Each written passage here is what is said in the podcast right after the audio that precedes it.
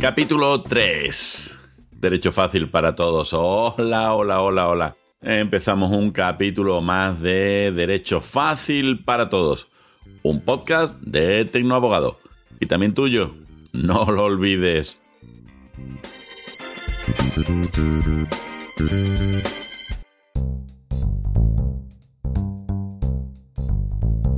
Las redes sociales han provocado, provocado en los despachos grandes cambios entre otras cosas, en la contratación con las redes sociales.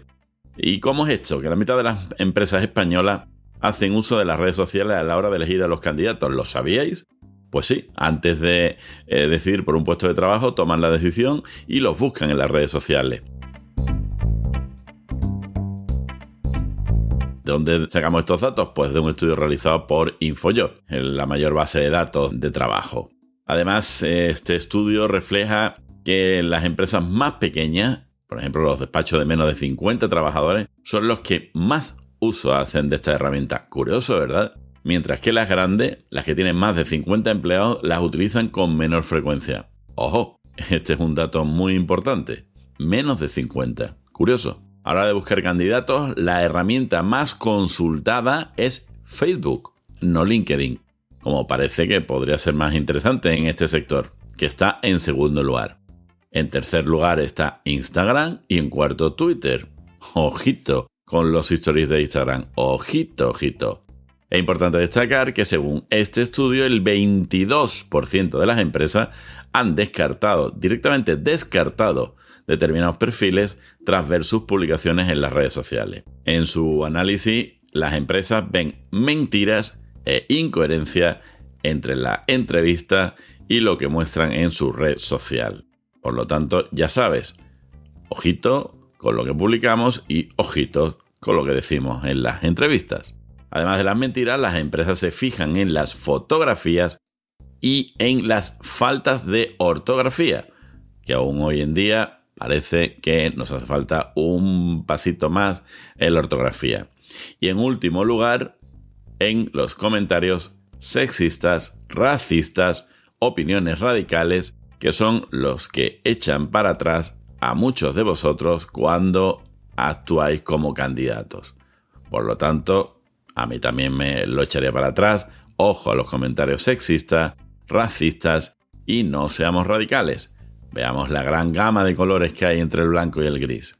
¿Cómo usamos eh, profesionalmente las redes sociales? Pues eh, respecto al uso profesional, LinkedIn, claro, ahora sí, es la red social que tiene mayor presencia en los despachos de abogados. Eh, quizás no usada con todo el valor que puede dar esta red social para un sector como la abogacía, pero ya hablaremos de ello en su momento. Seguida muy, muy, muy de cerca por Twitter, el pajarito. En el caso de LinkedIn tiene doble valor, ya que permite a los despachos ofrecer a un público segmentado sus servicios legales y a la vez diferencia unas firmas especializadas de otras, lo que ayuda a diversificar la oferta. Especialización. Hoy, curiosamente, hablaremos también de la especialización.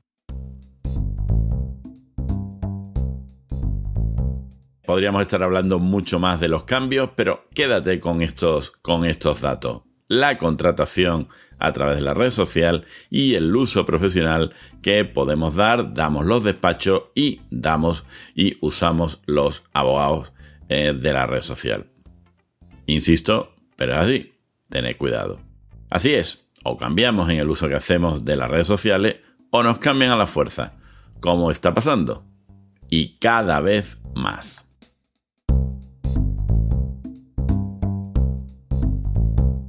Seguimos con la noticia de la semana. ¿Cuáles son los 10 empleos más demandados del mundo que no requieren una carrera universitaria? Ojo, esto es así. Vamos a ver. Ahora mismo el mercado laboral es más competitivo que hace un año, es evidente. Y para destacar es recomendable contar con la formación que más se demanda. Estamos desgraciadamente con la crisis del coronavirus que lo ha golpeado todo y el empleo, lógicamente, pues no ha sido una excepción. El mercado laboral ha sufrido una sacudida sin igual que, según la calificación que hizo sobre la misma la OIT, la Organización Internacional del Trabajo, el pasado mes de abril del 2020 ha hecho que el planeta se enfrente a la crisis más severa desde el fin de la Segunda Guerra Mundial. Un dato escalofriante. De hecho, el organismo ya indicaba entonces que el 81, ojo, el 81% de la fuerza laboral mundial estaba sufriendo medidas para contener la propagación de la pandemia y que en torno al 50% de los trabajadores vivían en este momento en países que habían aprobado cierres de empresas y locales para frenar los contagios, mientras que otro 30% lo hacía en estados que como mínimo habían hecho la misma recomendación. En España estamos hoy precisamente con un confinamiento parcial, limitación de eh, pasos de una provincia a otra en algunas comunidades. Bueno, está claro que este clima de incertidumbre eh, nos da una alternativa para tener una ventaja a la hora de buscar un nuevo trabajo. Y como no, es presentarse como uno de los perfiles más demandados por los empleadores. Tenemos que encontrar ese perfil que es el que están buscando. Ahora, sobre todo, ¿por qué? Ya lo habíamos dicho antes, porque el mercado laboral puede llegar a ser hasta tres veces más competitivo que hace solo un año. Puf. Pero entonces, ¿ya estás deseando que te lo diga? Claro que sí. ¿Qué empleos son estos? Pues LinkedIn, precisamente LinkedIn, hoy vamos a hablar mucho de LinkedIn, publicó una lista con los 10 roles más demandados en los últimos cuatro años. Y destacó que los puestos ofertados para estos perfiles han mantenido durante este tiempo un constante crecimiento en el número de ofertas. Algo querrá decir. Además destacó que se trata de campos de conocimiento a los que es relativamente fácil acceder, pues según los responsables de esta red social, estos perfiles no requieren de una titulación universitaria al uso.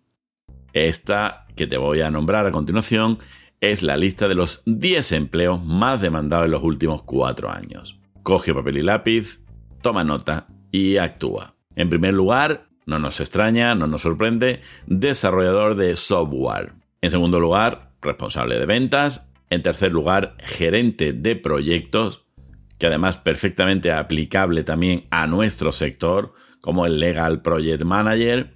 Ya hablaremos eh, precisamente de eso en uno de los capítulos que tengo preparado que resultará muy muy interesante. Administrador de IT, luego te diré exactamente qué es esta especialidad de IT. Especialista en servicio al cliente. Es esto, especialista en marketing digital, obvio. Soporte precisamente de IT. Analista de datos. El Big Data está ahí y lo usamos y nos usan, pero está ahí el Big Data. El analista financiero, si hay algo que analizar, esperemos que podamos tener algo para analizar. Y en último lugar, diseñador gráfico. Son 10 carreras, 10 empleos muy interesantes, muy divertidos por otra parte y que además te pueden ayudar en tu futuro laboral. Dicho esto, mi pensamiento, mi frase. Ahí va. Cuando la mediocridad de los demás afecta a tu tranquilidad, está cediendo poder sobre ti. Aprende el fino arte de ignorar.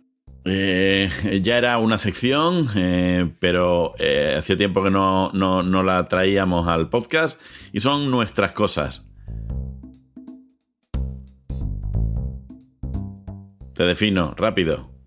El abogado solo puede deducirse el IVA de la ropa de uso formal. Cachis. Una sentencia descarta que los letrados, letradas puedan desgrabarse prendas como los pantalones de sport o los vaqueros.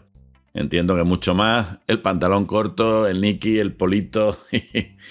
en fin, dice el Tribunal Superior de Justicia de Cataluña que el traje, la camisa, la corbata, los zapatos y poquito a poquito más.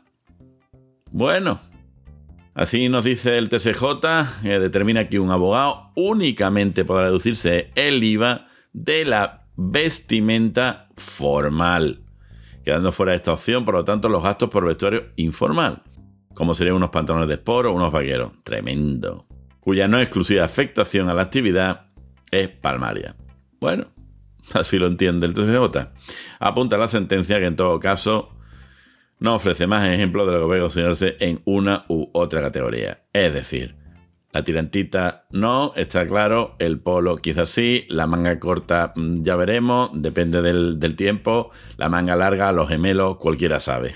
en fin, en fin, en fin, en fin. Asimismo, los magistrados rechazan que puedan considerarse deducibles las facturas en las que no existe una descripción clara del vestuario adquirido, como son aquellos recibos o facturas en los que se utilizan conceptos indeterminados como uniforme, uniforme laboral, vestuario profesional o artículos varios. O sea, que no vale que tendrás que poner traje de chaqueta y tendrás que poner eh, corbata específica, color cuadritos, en fin. La genérica definición de estas facturas con alusión a su carácter profesional o uniforme laboral por parte del emisor no otorga ninguna naturaleza a las prendas y por tanto no puede sin más tomarse como prueba irrefutable de su utilización en la actividad, de su correlación con los ingresos, o en definitiva, su necesidad a estos efectos. En fin, en fin, en fin. Será fin. ¿Qué quiere que te diga? Los caballeros hombres abogados solo se pueden deducir el traje de chaqueta y ojo, si no es el del bautizo de Manolín. Porque si eh, no es, si es el bautizo de Manolín, no nos lo podemos deducir. Solo el que podamos llevar al despacho o el que podamos llevar a las vistas. Eh, pues las abogadas lo tienen peor. Sí, sí, las abogadas, si quieren estar con un vestido perfectamente adecuado a su actividad, pero no se denomina de chaqueta y además no aparece así en la factura, no se lo puede deducir. En fin, yo a veces no sé los jueces, los magistrados, en qué mundo, en qué mundo viven. De verdad, no lo entiendo.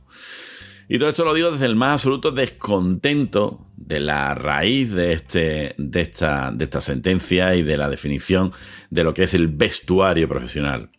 Pues sigue marcando la labor del abogado fijándose en el rol del vestido formal, alejando la profesión del desarrollo del rol que yo defiendo, de la inteligencia, de la capacitación y la demostración de ella a través de los resultados. Que estos, los resultados para el cliente, se pueden dar con un pantalón corto, detectar aquí las comillas, más allá de que nos guste tener la imagen de seriedad que nos aporta el traje, por supuesto que sí. Pero al menos, quizá eso es lo que nos, nos han hecho creer. Abogado, traje, traje, abogado.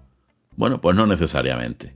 Ya hablaremos de la imagen del abogado, porque tengo, eh, tengo todo un capítulo, vamos, tengo todo un capítulo de un libro que estoy escribiendo sobre el traje y lo que nos aporta la vestimenta en nuestro día a día. Pero no confundamos, en realidad debería ser deducible todo lo que está directamente al afecto al resultado de nuestra actividad. Y el polo no lo puede ser. ¿Por qué no?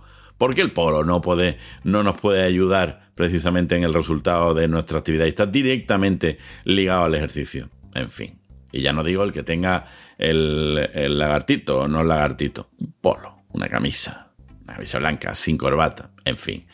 Y como último dato, en Sevilla, de donde yo soy, donde yo ejerzo, por ejemplo, por mucho que se denomine el traje de verano, Os puedo asegurar que esa definición traje de verano no es compatible con la temperatura exterior de un junio, julio o agosto, cualquiera de esta época de calentamiento global, que Sevilla lleva este calentamiento global de serie desde sus inicios. En fin, cualquier vestimenta que tape todos los miembros eh, eh, mm, de arriba, de abajo, de en medio y tal, de la persona humana sevillana, es un auténtico horror calorífico. Y si no, venid un día a trabajar aquí en julio. No os digo más. Y en agosto, no digo menos. Y encima, como ahora lo hacen hábil agosto, no digo más, no digo menos.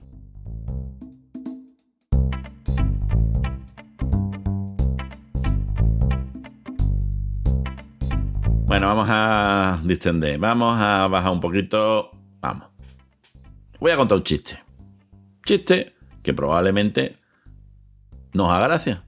Pero bueno, habrá que verle un poquito el puntito. Que sí, que sí, nos tiene que hacer gracia. Este es un caso de. Se está juzgando un asesinato con tribunal del jurado. Es tremendo porque hay una fuerte evidencia que parece ser que nuestro cliente es culpable. Sin embargo, no se ha encontrado el cadáver. Ah, bien.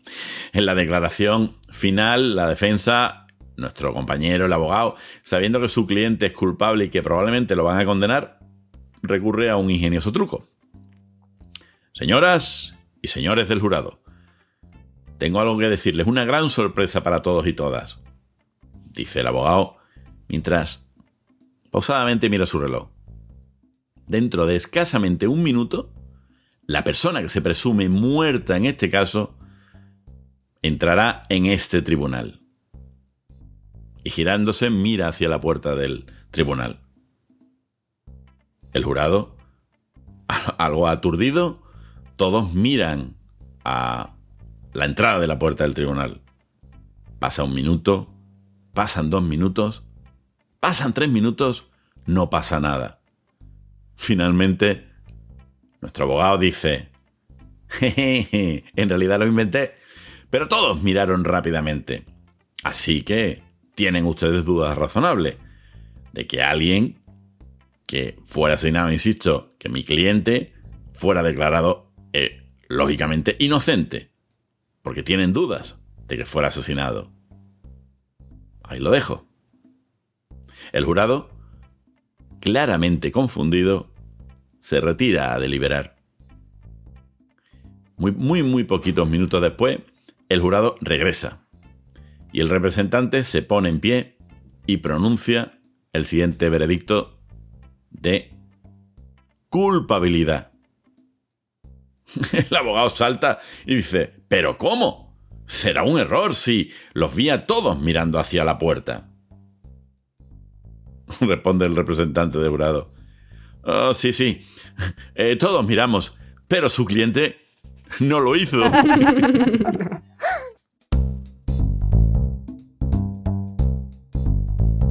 Dentro de nuestras secciones eh, del, eh, del podcast tenemos el de nuestras preguntas. Te preguntamos desde el podcast. Te haremos una pregunta para que te dé por pensar, porque sabes que apostamos por pensar como valor añadido de nuestros oyentes. Sí, sí, ese valor añadido que tienes tú por estar escuchando. Ahí te lanzo la pregunta. ¿Sabes si se puede despedir a una empleada estando embarazada? Te repito. ¿Sabes? ¿Tienes dudas? ¿Tienes la certeza de si se puede despedir a una empleada estando embarazada?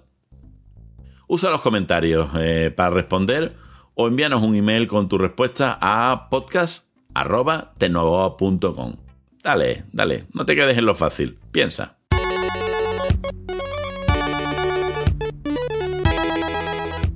Estamos de estreno, está claro, en este nuevo capítulo, nueva sección. Aprende algo de los abogados, aprende algo del abogado especialista la especialización. En este caso, no hablamos de un abogado especialista en una materia, pero el término lo deberíamos empezar a usarlo y saber qué es todos y todas. Hemos hablado antes en los puestos eh, en el que van a ser demandados de especialistas en IT. Pero, ¿qué es un especialista en IT? El acrónimo IT son las siglas en inglés de Information Technology, cuyo significado en español se traduce como tecnología de información. Esto, eh, tratado en un contexto de negocio, se ha definido IT como, ojo, abro comillas, el estudio, diseño, desarrollo, aplicación, implementación, soporte o mantenimiento de sistemas de computación, de ordenador, de información. Es un profesional capacitado que brinda apoyo de tecnología de información para las organizaciones. Son los especialistas en analizar las necesidades informativas de tecnología, desarrollar y probar software, realizar tareas de la computadora y solucionar problemas. El término se aplica a los cargos como desarrollador de software, administrador de sistemas, administrador de la red, el administrador de la base de datos y es el especialista en soporte técnico y programador. El valor de negocio de las tecnologías de la información recae en la automatización de procesos de negocio, provisión de información para toma de decisiones, conectando los negocios con sus clientes. Y, por si no fuera poco, la provisión de herramientas de productividad para incrementar la eficiencia. Vaya, un crack. hoy en día es necesario en cualquier empresa. Espero que os haya sido, os haya sido útil esta definición, esta sección, la utilizaríamos para ir hablando en cada caso en concreto para que sepáis eh, eh, las distintas eh, especialidades que hay en nuestro sector, en lo que afecta directamente al sector del ejercicio de la abogacía como a las profesiones que nos pueden ayudar o colaboran con nosotros. Gracias.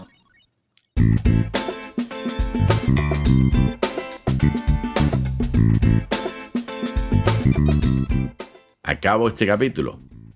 Otro más. Ah, me encanta que estés ahí, me encanta que me escuches y me encanta que te encante escucharme.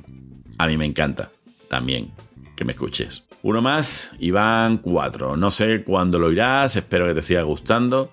Si te si quieres suscribir para ayudarme a que el podcast se mantenga, se mantenga, se mantenga y crezca, suscríbete. Sígueme en las diversas plataformas en que me escuchas. En iTunes, eBooks, Spotify, etc.